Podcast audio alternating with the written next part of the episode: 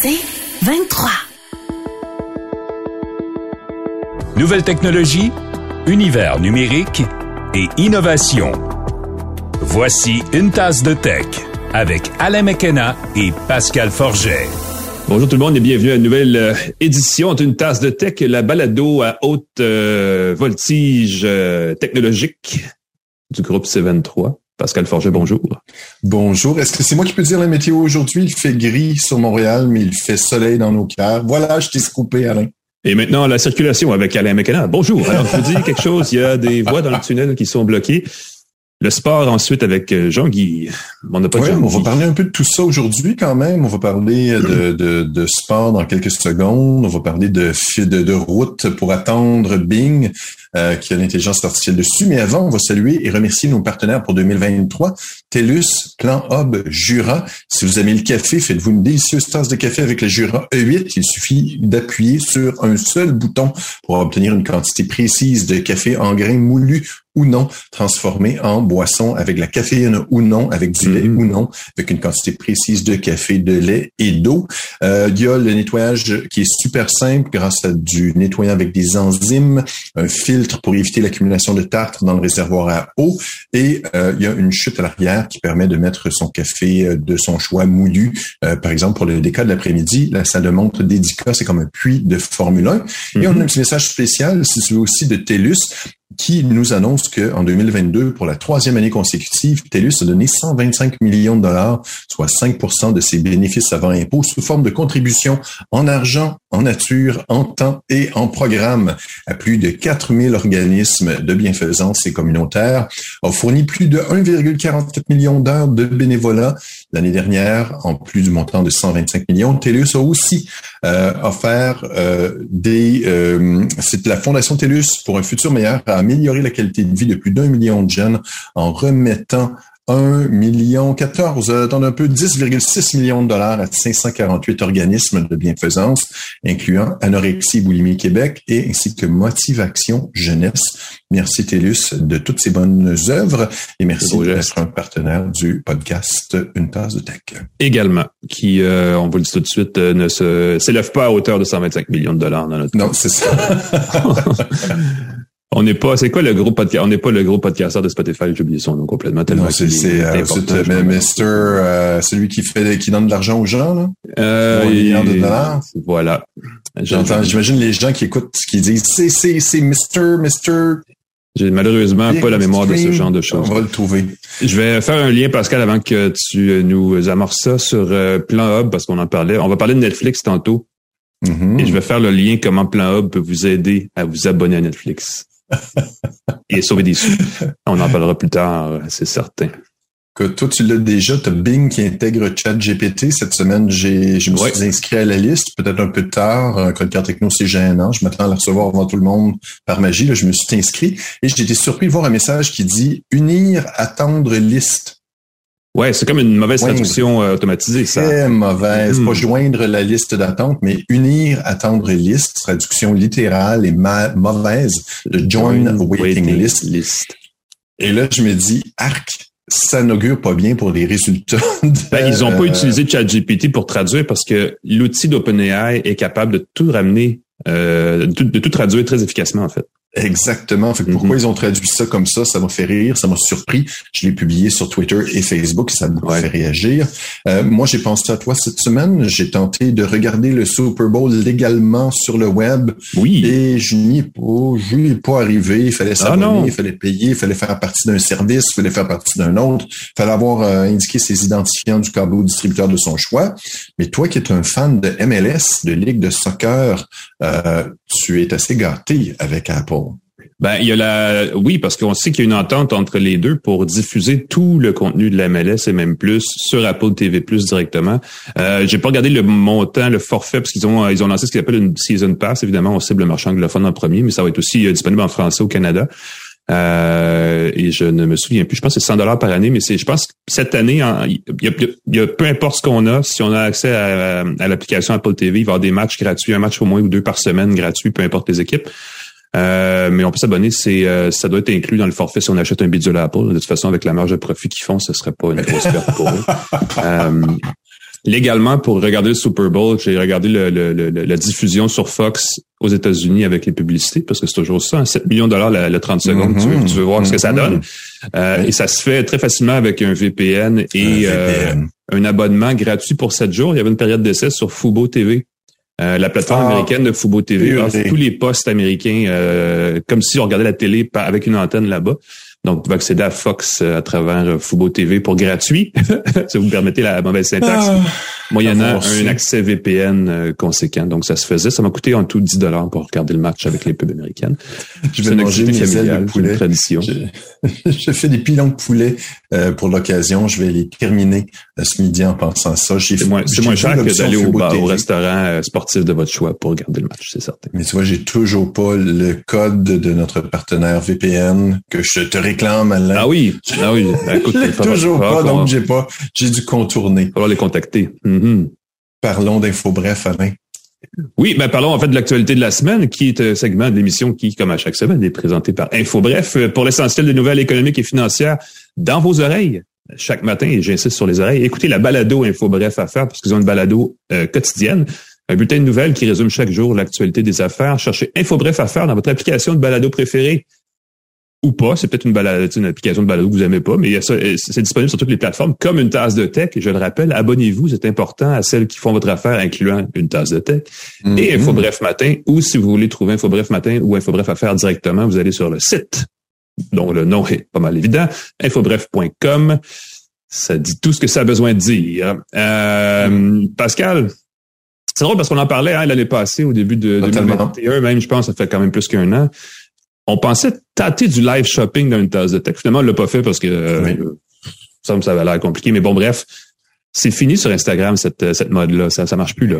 C'est ça, tu as tout à fait raison. Euh, à une tasse de tech, on voulait en parler plus souvent parce que ça a été présenté comme le futur du commerce en ligne, le fait de mm-hmm. regarder une vidéo, comme par exemple une tasse de tech live sur Instagram et on parle d'un produit et euh, j'apporte des écouteurs et on peut avoir une petite étiquette qui apparaît qui vous dit acheter ces écouteurs, euh, acheter ce micro, acheter ce produit dont on parle. C'est une espèce de party Tupperware virtuel finalement, l'achat en ligne se transformant en quelque chose de festif, ou encore d'avoir des infomerciaux, mais sans avoir à appeler des téléphonistes qui attendent votre appel. Donc, live, c'est très intuitif. C'est le, prolongement logique des, des influenceurs qui qui arrête pas juste de plugger des produits sans arrêt, finalement. C'est ça. Puis dire aux gens, ah, cherchez sur le site ou utilisez mon code, ainsi de suite. Tu cliques, tu achètes tout de suite. Très, très euh, jouissif. Mm-hmm. Puis la chose qui est très drôle, c'est qu'en tant que chroniqueur techno, la question que j'ai reçue euh, le plus souvent, je crois, c'est où est-ce qu'on peut se le procurer et combien ça coûte? Si ça apparaît sur l'écran, ça permet aux gens de cliquer, de l'acheter tout de suite. Euh, puis évidemment, ça permet aux gens de générer des revenus en prenant une petite commission en chemin sur les achats, créer des, des campagnes de lancement. Mais on ne peut plus le faire sur Instagram, qui était pourtant c'était la façon prometteuse de faire ça. Le service était offert aux États-Unis seulement. On n'a même pas eu le plaisir d'y goûter au Canada. Le live shopping, on le sait, c'est très populaire en Asie. En tout cas, on nous dit que c'est très populaire en Asie. Il semble que c'est comme ça que ça génère le plus de revenus. Euh, mais en Amérique du Nord, en Europe, il semble que beaucoup de live, live stream, euh, pourtant moussés, avec aucune vente, qui ont généré rien, peut-être parce qu'on a une sensibilité différente, qu'on n'est pas familier avec cette façon de faire. Euh, ce que Instagram va faire à la place, des euh, live euh, shopping, c'est investir dans de la publicité euh, ah. pour encourager la vente en ligne plus traditionnelle. Un modèle éprouvé, ben oui. Ben oui, un modèle éprouvé. Et une chose qui est une statistique qui m'a intrigué, c'est que 90% des utilisateurs sur Instagram suivent au moins une entreprise. Alors, si on considère que les influenceurs, entre guillemets, sont aussi des petites entreprises, ça fait pas mal 100% des gens sur Instagram qui s'intéressent à des produits, à des ventes. Bon point, effectivement, à suivre. C'est sûr que c'est une formule à raffiner parce que c'est pas apparent qu'en regardant une vidéo en rafale, tu peux te taper puis acheter. puis évidemment, la question de confiance dans la, la, mécanique aussi, c'est pas savoir de qui t'achète. Ben oui, bon point. Sur soi, en théorie, c'est entouré par Instagram, mais c'est tout à fait, c'est bien bizarre que ça n'a pas eu plus de succès que ça. J'ai mis euh, mon veston et ma cravate cette semaine, Pascal, pour faire euh, traiter d'une nouvelle très sérieuse. Ce n'est pas vrai, mesdames et messieurs. Euh, ben, non, parce que je porte pas vraiment de cravate, mais le, il y a une nouvelle cette semaine. Ta voix crédible, ta, ta voix plus crédible. On passe aux choses sérieuses. Ben oui, je devrais partir comme ça. Le CRTC a fait une grande promesse. C'est pas vrai.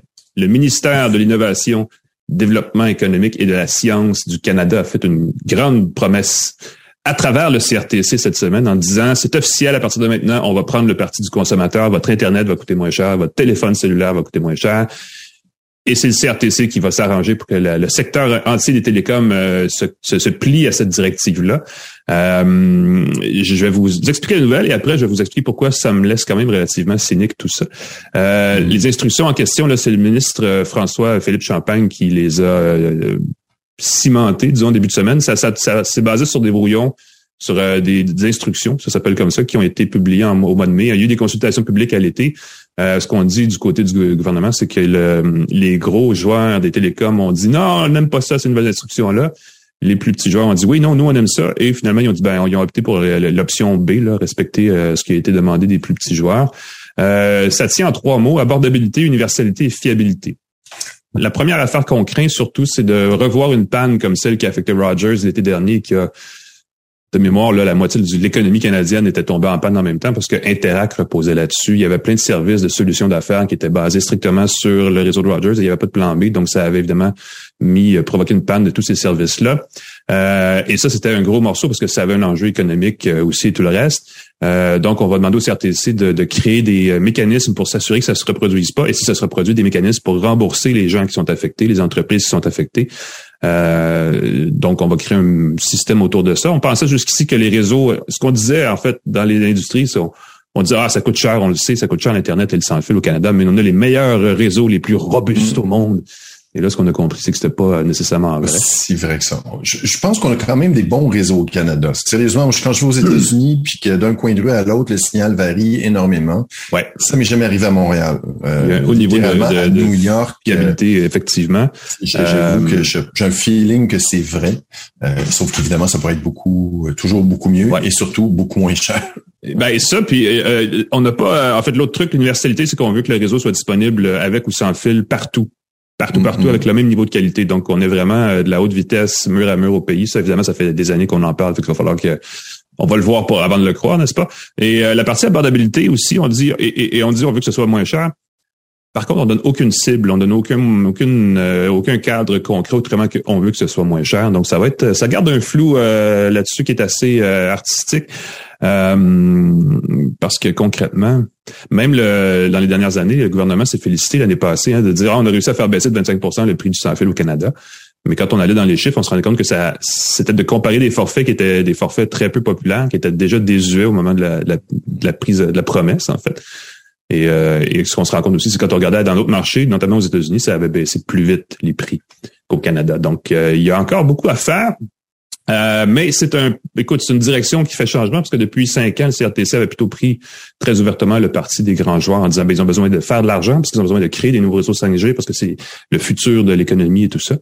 Et là, on fait un virage un petit peu à 180 degrés. On va suivre ça dans les prochaines années, mais quand même, déjà, au moins là, les paroles semblent être les bonnes. Est-ce que les gestes vont suivre? C'est, euh, ce qu'il va falloir euh, regarder de plus près. Bref, à suivre, mais au moins, ça a été dit. Euh, si je peux me permettre, depuis que je vois le 5G apparaître sur mon téléphone, ma connexion est moins rapide qu'avant. Oh. J'étais passé, j'avais une connexion plus rapide. oui, je sais pas ce qui se passe, mais pour moi, on a redéfini euh, l'ITU, l'espèce de méga alliance des, services sans fil, a redéfini les. Euh, on n'a plus seulement la 5G, on a la 5G, 5G Advance, 5G quelque chose, puis il va y avoir la 6G à l'horizon. On a comme euh, étirer ce que la 5G allait promettre sur différentes évolutions au fil des dix, prochaines années. on a vraiment euh, fait du marketing autour de ce mot-là, de cette expression-là, 5G, qui est peut-être pas euh, entièrement en phase avec la réalité. Moi, j'ai presque le goût de revenir en arrière, mais évidemment, en théorie, j'ai une latence plus rapide. En théorie, ça va, ça, ça va mieux aller. Et non. Ouais. ah, écoute, sujet suivant, je voulais parler du défi de tester l'âge des utilisateurs de sites pour adultes, des sites porno, olé olé, coquins, peu importe comment vous les appelez. En France, on va tester dès mars un système pour vérifier l'âge des utilisateurs de sites pour adultes pour s'assurer que les visiteurs des sites aient au moins 18 ans.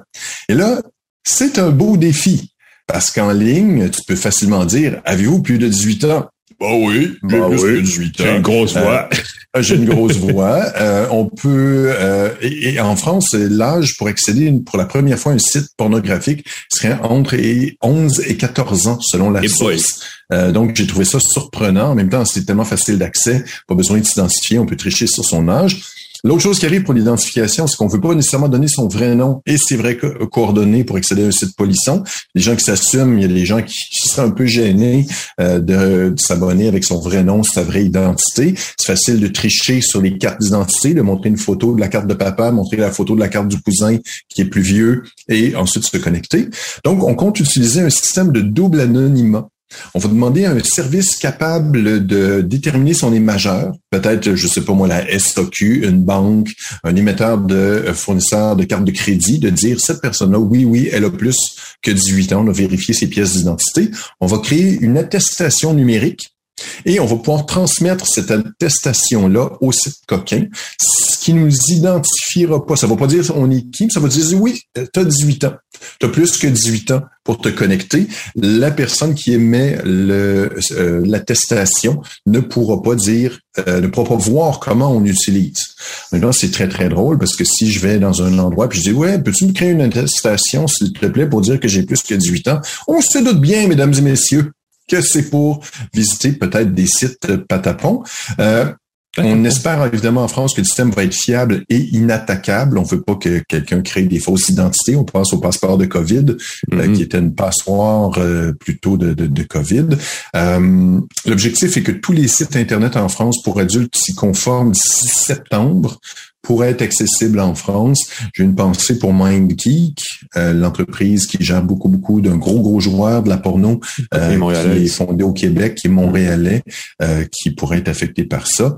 Moi, je me dis que si on pense à une attestation numérique comme ça au Québec, ça pourrait servir peut-être à la livraison d'alcool.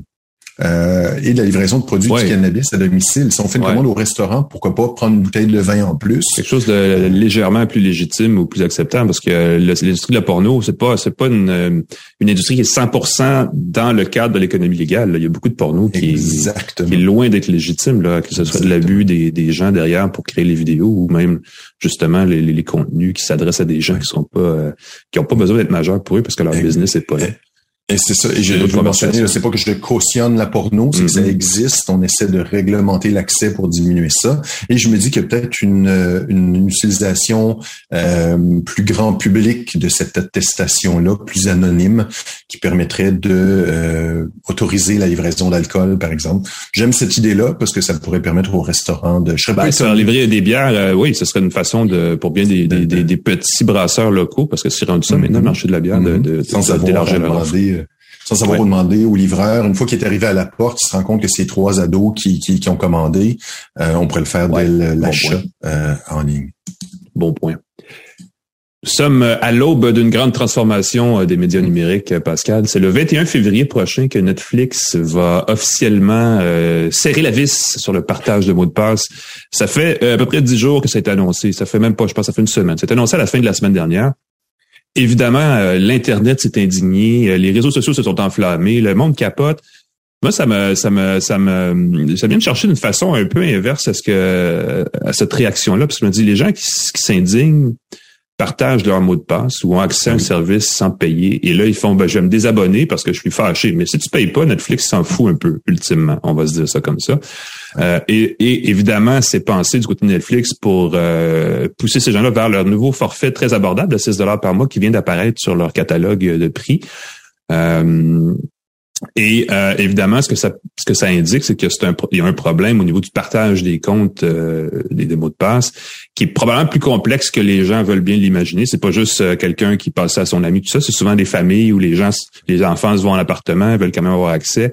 J'ai hâte de voir comment ça va se traduire dans les résultats trimestriels de Netflix parce que ultimement, il y a beaucoup de monde qui paye beaucoup pour beaucoup de services par abonnement et je sais pas si ça va être un déclencheur hein, sur, le, pour, pour ces gens-là de dire ben là je vais regarder ce que j'ai comme service et je vais réduire à gauche à droite.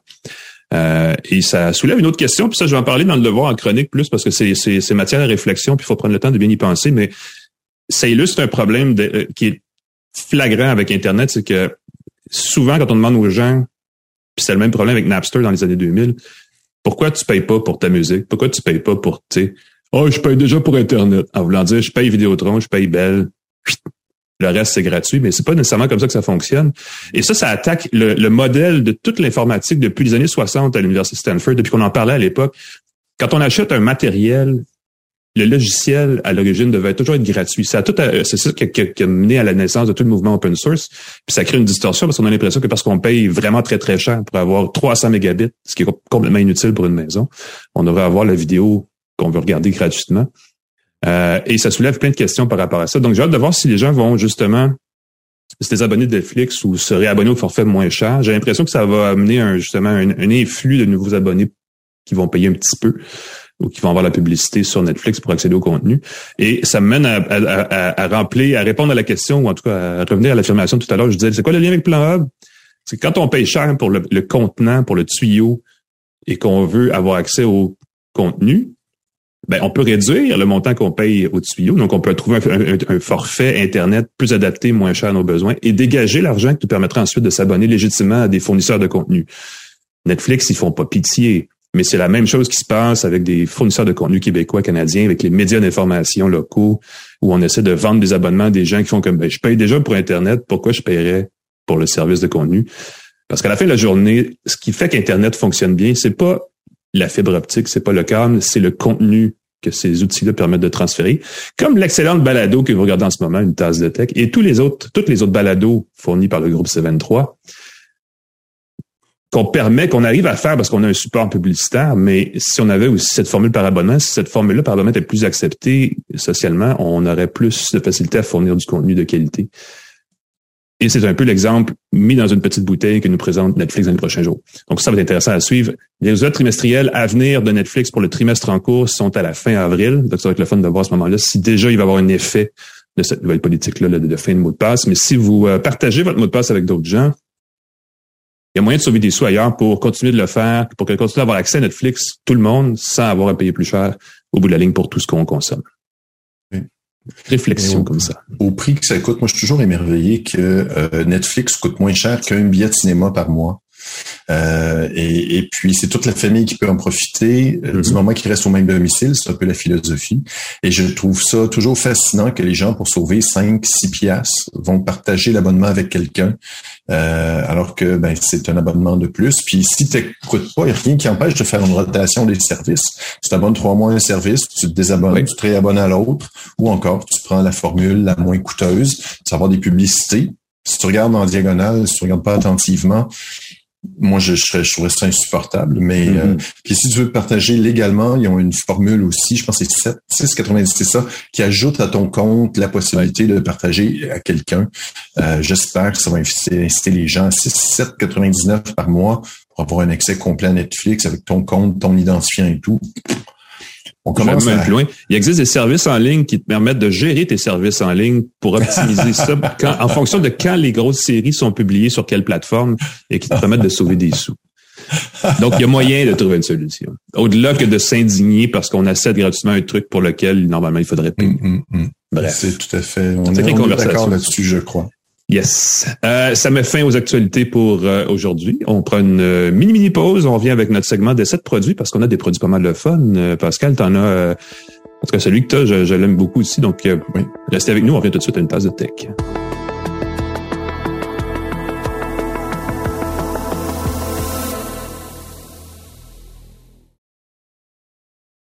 De retour à une tasse de tech avec Alain Mekena et Pascal Forget. Et bienvenue à une tasse de tech. On est rendu euh, à la partie euh, divertissante, ludico-instructive de la balado.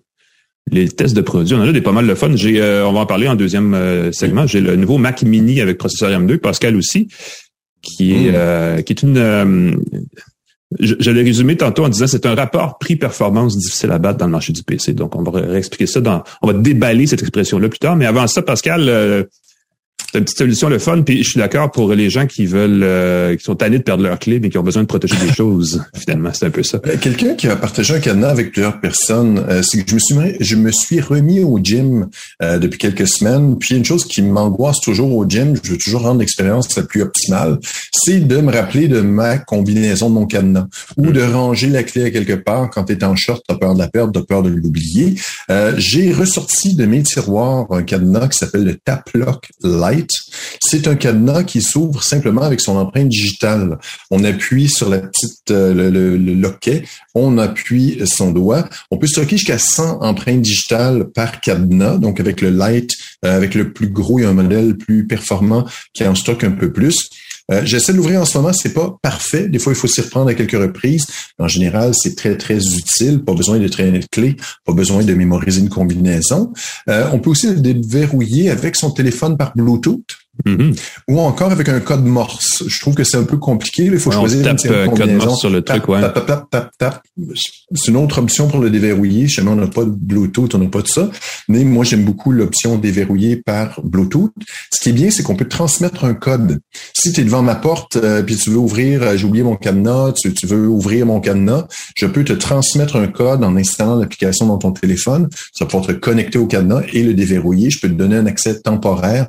Je peux donner un accès permanent à mon cadenas, permanent que je peux désactiver, mais ça peut être le fun pour dire, ben, je te donne un accès le mercredi après-midi parce que tu dois passer chez moi euh, faire le ménage, par exemple, quelque chose comme ça. La transmission du code se fait à distance.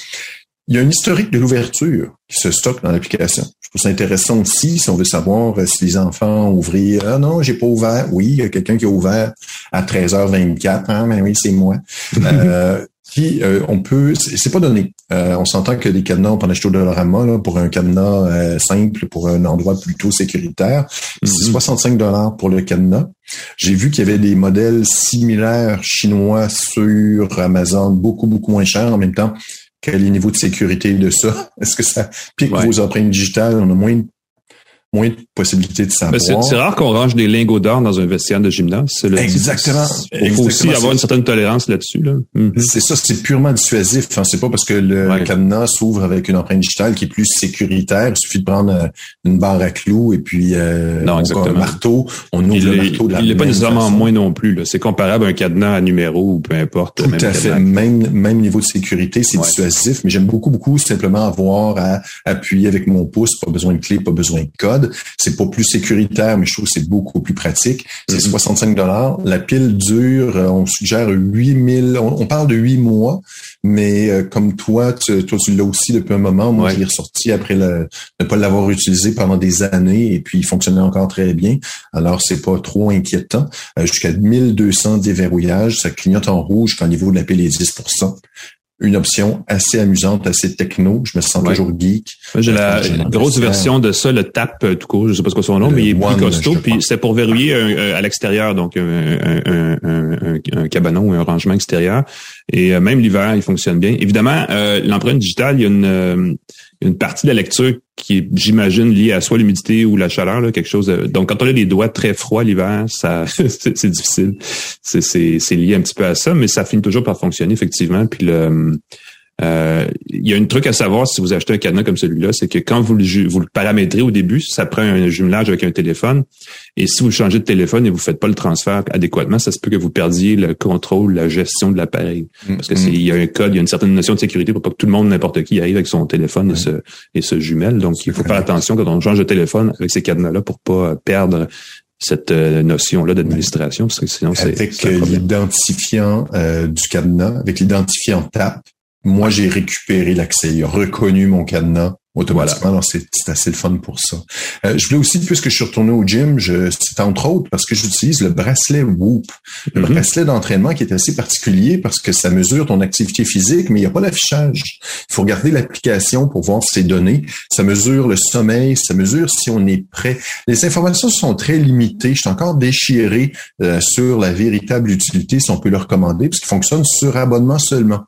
Donc, tu ne le paies pas, ah, mais tu dois payer quarantaine de dollars par mois pour utiliser le bracelet. Ce qui est bien, c'est qu'ils viennent d'annoncer euh, hier, ils viennent d'annoncer une garantie à vie. Alors, si jamais tu le brises, il y a un pépin, on va te le remplacer. Si jamais il y a une mise à jour, moi j'ai le bracelet Whoop 4, si jamais il y a le 5 qui sort, tant que je suis abonné, on va me mettre à jour à la cinquième version, ce qui est ah, très chouette. Mm-hmm. Et on annonce aussi des belles options. Entre autres, j'ai vu des gens dans les euh, versions bêta euh, pour la musculation, pour la mesure des répétitions, la mesure aussi pour mieux mesurer l'effort musculaire, pas seulement l'effort cardiaque, ce qui était la grosse force. Euh, il semble aussi qu'ils vont repenser complètement l'interface pour, j'espère, donner des informations plus visibles, plus compréhensibles. Une des caractéristiques de Whoop, c'est que ça te dit, tu as récupéré à 93% cette nuit, mais tu fais quoi avec ce chiffre-là? Et tu n'as pas pas. Tu sais, pas des trucs aussi basiques que de dire euh, j'ai fait 10 000 pas aujourd'hui, je suis content. C'est tous des objectifs un peu euh, plus ésotériques. Il paraît que les, les euh, ça se veut une application premium, donc c'est pour les athlètes plus sérieux. Mais en même temps, je regarde les graphiques qu'on me donne depuis à chaque semaine, à chaque mois, et je fais ouais, ok, il y a des courbes, il y a des mais comment j'utilise ça? Ouais. Ça me dit si je m'entraîne trop, ça me dit que je suis pas en forme, ça me dit que j'ai mal dormi mais ça ne dit pas vraiment pourquoi et qu'est-ce que je peux faire pour améliorer ça. Fait que je continue d'être déchiré sur le Whoop, même si c'est le bracelet qui ne m'a pas quitté le poignet depuis. Sérieusement, la belle affaire, l'affaire fantastique, c'est qu'on peut le recharger sans avoir à l'enlever de son poignet. Hmm. On peut on a simplement qu'à mettre un bloc de piles par-dessus. Donc, on peut faire, si on se rend compte qu'on n'a pas assez de piles, on a 10% de piles, on s'en va s'entraîner, on va courir, on s'en va, on, met un bloc de piles par-dessus, ça recharge pendant qu'on s'entraîne. Euh, on peut même prendre sa douche avec le bloc de piles. Ça, je trouve que c'est la fonction qui tue de la Whoop, le fait de ne jamais avoir à l'enlever pour le recharger hmm. euh, matin, midi et soir. C'est un bon, un bon petit gadget, effectivement. Moi, je suis un fan. Mm-hmm. il y avait, il y avait des, des, par le des bagues aussi qui faisaient un peu la même chose. Oui, oui, oui, euh, oui. Il y a la Oura qui existe encore, qui coûte une fortune. Il y en avait une, moi, en tout cas, eux, ils ont fermé. Ils ont été rachetés par ben, euh, une compagnie qui les a fermés. C'est un peu plate. Ouais, c'est moins cher, mais ils ont arrêté de, la, de, la, fermer. La Oura, un jour, je vais la, la, la, la tester aussi. J'en rêve. C'est euh, le rêve de bien des gens dans les technos d'avoir une Oura. C'est comme une espèce de lifestyle techno, puis ça vient, ça vient avec ça. Euh, un autre truc qui vient dans le lifestyle techno, c'est de s'équiper d'un appareil informatique dernier cri, n'est-ce pas? Mm-hmm. Et euh, mm-hmm. dans ce créneau-là, il y a des nouveautés. On en a parlé d'ailleurs il y a quelques semaines avec le nouveau MacBook Pro à processeur M2 d'Apple. Et là, dans les dernières semaines, ce qui est arrivé, c'est l'équivalent plus à l'autre bout du spectre du catalogue. En fait, l'appareil le plus abordable, le MacBook non, pas du tout. Le Mac Mini à processeur M2, un appareil dont on a chacun une édition, un exemplaire, euh, qui se vend à partir de 800 dollars canadiens. Euh, ils ont baissé le prix aux États-Unis pour relancer cet appareil-là parce qu'il y avait une version M1 qui a été lancée il y a, il y a, deux ans, je pense, euh, et, ce qu'on se rend compte, c'est que, en fait, ce que je me rends compte, c'est que longtemps dans le marché du PC, au sens très large, l'objectif c'était d'arriver à faire un ordinateur à 500 dollars. Au début, c'était sous les 1000 dollars. Éventuellement, arrivé même avec, euh, et là, de là sont nés les Chromebooks et tout ça, les, ordinateurs à moins de 100 dollars. Même on visait ça en disant ça, ça va devenir une commodité. Et là, paf, le marché a sauté et on est rendu complètement dans l'autre dans l'autre tendance où tous les appareils coûtent sans cesse plus cher y compris les téléphones. Donc, de voir un premier Mac euh, qui est le moins cher de, la famille à 800 dollars, c'est déjà une bonne affaire. Euh, pour le prix, on a droit à euh, la plus récente version des puces d'Apple Silicon. Ils ont des, des ça c'est le nom de la division qui produit les propres processeurs d'Apple. processeur M2, donc qui est la deuxième génération de ce, ce, jeu de puces là, qui vient avec 8 cœurs. c'est jumelé à 8 de base de la 8 gigaoctets de mémoire vive. de base, on a 256 gigaoctets de stockage interne. Euh, Wi-Fi 6E, donc dernier cri. Bluetooth 5.3, ça aussi dernier cri. Euh, à l'arrière, il y a deux ports USB-C Thunderbolt 4 qui est euh, probablement la meilleure connexion filaire qu'on peut faire sur un ordinateur personnel ces jours-ci. Il y a deux ports USB-A, donc ça c'est l'ancien, le traditionnel port USB plus large. Là. il y a une sortie HDMI, il y a un port Ethernet gigabit, donc il y a un port pour le réseau domestique, et il y a une sortie audio fameuse sortie audio qui fait donc jaser quand il n'y en a pas, mais là, il y en a une. euh, des écouteurs filaires dedans. Ouais, ou des haut-parleurs euh, externes. Ça peut être chouette aussi de, sur des, des bons vieux haut-parleurs. Exact. Branche avec un petit fil 1.8 derrière, ça fonctionne euh, très bien. Le port USB-C fonctionne avec euh, Thunderbolt, là, fonctionne avec beaucoup de moniteurs aussi qui sont compatibles. Donc, on branche un moniteur qui vient souvent avec des micro, un micro puis des, haut-parleurs, puis on a comme une espèce d'expérience pour le télétravail, entre autres, qui est très pratique. Apple le propose ses propres moniteurs en passant, qui coûtent une petite fortune, qui est probablement leur plus gros défaut, qui coûte cher à tabarouette. ils sont beaux mais ils sont beaux. Cela dit, il existe des produits, euh, je, je, recommande depuis toujours euh, des produits de marque LG qui font probablement les moniteurs qui ont le qui le meilleur rapport qualité-prix euh, sur le marché, peu importe le format, que ce soit un format régulier, là, 4 tiers ou que ce soit même en format. Moi, je suis un fan, j'ai un moniteur ici, c'est un format 21-9, le ratio d'écran, donc très, très large, très panoramique, et je ne peux pas travailler sans ça maintenant. j'ai longtemps été un fan des trois moniteurs. J'avais un bidule fait par une mm-hmm. compagnie montréalaise qui s'appelle Matrox, mm-hmm. qui permettait de brancher trois écrans dans un ordi. Euh, et quand j'ai vu le format ultra large pour un seul écran, j'ai, je me suis garoché depuis ce temps-là. Ces appareils-là, comme le Mac Mini, sont des appareils que j'apprécie beaucoup parce que c'est très petit, c'est 20 cm par 20 cm, c'est très mince, c'est je pense 4 cm d'épais. Euh, ça tient sur un bureau, ça prend à peu près pas de place. Et celui-là, il y a une belle connectique en plus, donc on se casse pas la tête, on le branche une place ou deux, puis c'est fini. Ce qui serait encore plus fun, c'est qu'on puisse, avec l'USB-C, s'alimenter à travers le moniteur sur une seule prise de courant. Mais là, ça, c'est vraiment un, un, défaut tellement qu'un souhait euh, d'avoir une prise de courant. ouais, comblé, mais bref, euh, on peut brancher un moniteur et un ordinateur personnel dans une prise de courant, il n'y a pas de problème non plus, là, c'est pas une grosse affaire. Euh, bon, le processeur M2, c'est le l'entrée de gamme de, de, de, ce qui est le M2. C'est un petit peu plus puissant que le M1, mais c'est pas une bombe. Euh, il y a une version du Mac Mini qui est avec le M2 Pro, qui est le même mm-hmm. processeur que le MacBook Pro et le MacBook Air qui a été lancé avant Noël et qui fait vraiment une différence. Donc, la ligne à tracer, c'est si vous faites que du travail de bureau, euh, écouter de la musique, regarder de la, de la vidéo, même des choses comme ça, des choses très de, euh, peu exigeantes en termes de, de, de, de de capacité à traiter l'information, ben, le M2 de base est excellent.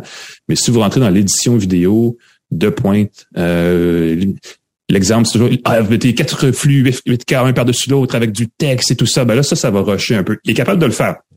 On est vraiment des années-lumière devant ce que faisaient les puces mobiles d'Apple à une autre époque. Là. Euh, ça le fait plutôt bien. En fait, c'est suffisant pour un usage euh, ludique. Donc, si vous le faites pour le fun, vous montez des vidéos pour la famille, pour Noël, mm-hmm. pour je sais pas quoi, ça, ça fait la job au bout. Si vous le faites pour le travail, ça vous prend évidemment un appareil comme le M2 Pro, le Mac Mini M2 Pro, mais là, lui, il coûte plus cher. Je pense qu'il coûte pratiquement deux fois plus cher. Il commence à 1400 dollars, quelque chose comme ça. Euh, et ça, c'est le défaut des produits Apple. C'est que quand on commence à upgrader, à mettre des accessoires, à rehausser, n'est-ce pas, son appareil, le prix monte assez vite. Euh, 256 gigaoctets sur un ordinateur de bureau, c'est pas suffisant comme stockage interne. Donc, euh, Évidemment, vous pouvez acheter un disque dur externe, puis ça, il y a plein de monde qui le fait, puis c'est correct. Si vous voulez euh, euh, rehausser votre appareil tel quel, ça coûte assez cher sur le site d'Apple. Évidemment, c'est un boîtier, il est vendu à 800 dollars, c'est juste ça. Il n'y a pas de clavier, il n'y a pas de souris, il faut acheter des accessoires en plus.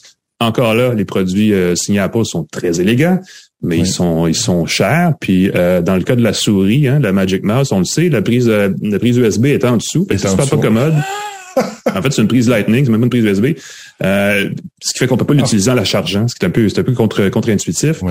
Euh, donc, un accessoire euh, de tiers, de tierce compagnie, de tierce marque est tout à fait recommandable à ce niveau-là. Euh, donc, ça aussi, c'est peut-être un peu une limite.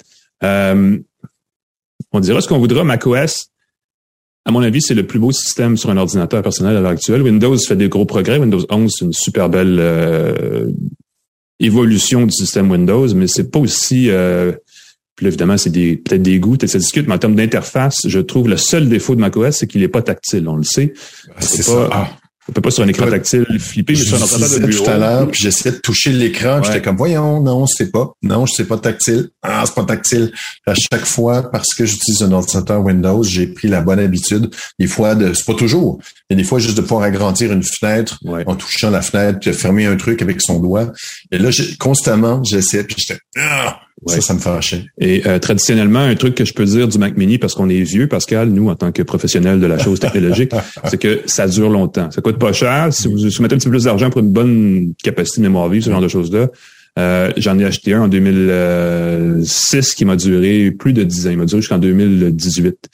Euh, qui faisait office de petit serveur pour le bureau. Donc, j'avais un bureau à la maison et ça me servait d'espèce de, hub pour plein d'affaires, pour le travail, mais aussi pour le, divertissement à la maison, tout ça. Puis ça faisait la job. Donc, de ce point de vue-là, pour un Mac, 800 dollars, c'est pas cher. Pour un, un ordinateur PC, euh, peu importe le système, c'est un peu plus cher que ce qu'on peut trouver de même format, mais c'est autrement plus performant et plus durable que beaucoup de systèmes Windows à 800 dollars.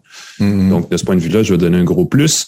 Euh, et euh, tu l'as essayé aussi, je pense que tu as certaines impressions de ton côté, oui. incluant l'absence de bruit du ventilateur. Ça, ça, ah, l'appareil ne fait aucun bruit. C'est mm-hmm. ça. pour un usage. Il faut pas oublier que le Mac Mini, c'est pas fait pour remplacer une tour de gamer avancée. Dans la démo d'Apple, on montrait qu'on peut faire du gaming, mais on parle de gaming léger. Je pense que tous les gamers vont dire non, non, t'achèteras pas parce que euh, si tu une tour de gamer, tu vas avoir une carte graphique plus costaud et tout. Mais oui, tu peux mm-hmm. faire du gaming. Euh, Roblox, là, et euh, les enfants vont très bien fonctionner. Moi, ce qui me surprend du Mac Mini, premièrement, l'absence de bruit, qui pour moi, je trouve ça enchanteur. Deux, la taille. c'est une toute petite boîte qui remplace une grosse tour. Mm-hmm. Quelqu'un qui a déjà un clavier, qui a déjà une souris, qui a déjà un moniteur qui fait le travail, tu remplaces ça, tu remplaces ta grosse tour par le petit Mac mini, tu as quelque chose qui est fantastique, qui consomme peu d'énergie, tu rebranches tes périphériques dessus. Comme c'est Thunderbolt, tu peux mettre un, euh, un hub si jamais tu as besoin pour euh, ben répliquer les ports et ainsi de suite. Le truc qui est particulier, c'est qu'on nous met d'avant le prix de 799 qui est très pas cher et le modèle fait très, très bien le travail pour un usage de base. Si quelqu'un va principalement sur Internet faire sa comptabilité, envoyer des courriels, fantastique, même euh, du montage vidéo, tu peux le faire. Mais c'est 8 gigs de mémoire vive et, comme tu le dis, 256 gigaoctets de stockage.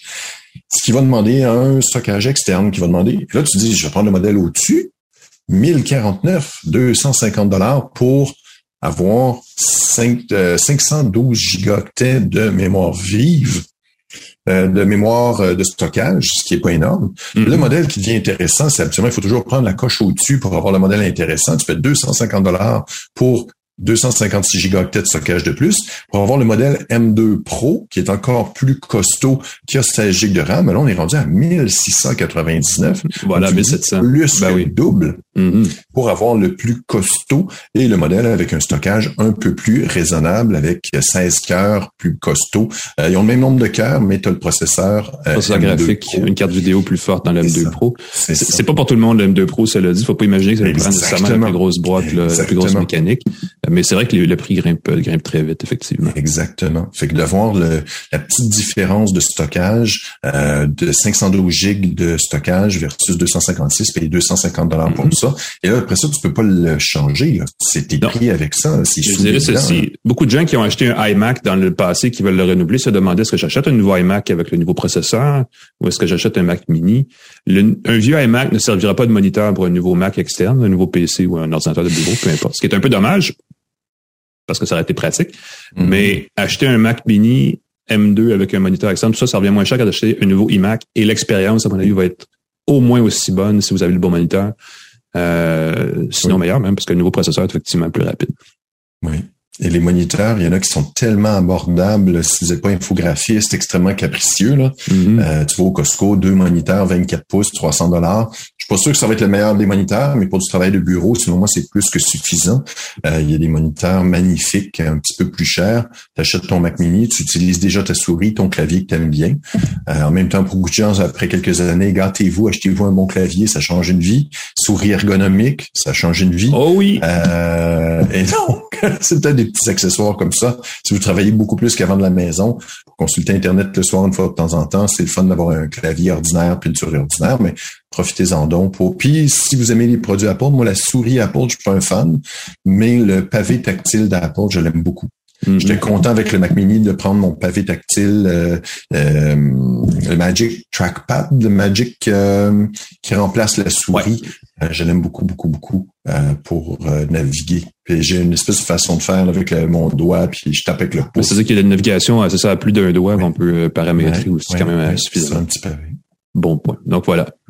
Go le, pavé, mais effectivement, des souris ergonomiques, un clavier ergonomique, ça va, ça peut aussi changer vos vies sans problème. Ça peut vous aider beaucoup. Très, très beau. Mac Mini, euh, belle, belle, belle machine pour remplacer un vieux PC poussiéreux. Gâtez-vous, mm-hmm. faites-vous plaisir pour un usage de base.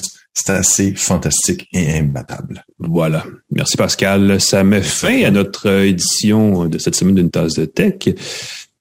Euh, on remercie, on remercie qui? On ben, remercie quoi? On remercie qui? On remercie quoi? On remercie Plan Hub, TELUS, Jura, C23, le groupe Cogeco qui distribue le podcast. Merci à eux. Claude Hébert, la mise en onde, celui qui met tout ça en ligne pour vous. Euh, PascalForgette.com, on me trouve là. Pascal Forgette moi-même. Alain McKenna, on me trouve partout dans euh, Info Bref, dans Le Devoir, on cherche Alain McKenna sur Twitter, Facebook, Instagram. Moi aussi, sur Reddit aussi. Euh, je tente de créer des controverses sur Reddit. Ah, facile. Sur Reddit, c'est une belle place pour faire, euh, pour partir une chicane, définitivement. Partir des chicanes, tester des idées et aussi publier euh, ce que je fais, des articles qui m'intéressent, ainsi de suite. Jetez un coup d'œil si vous êtes sur Reddit.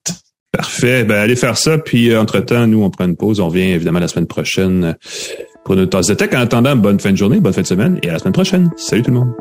Bye.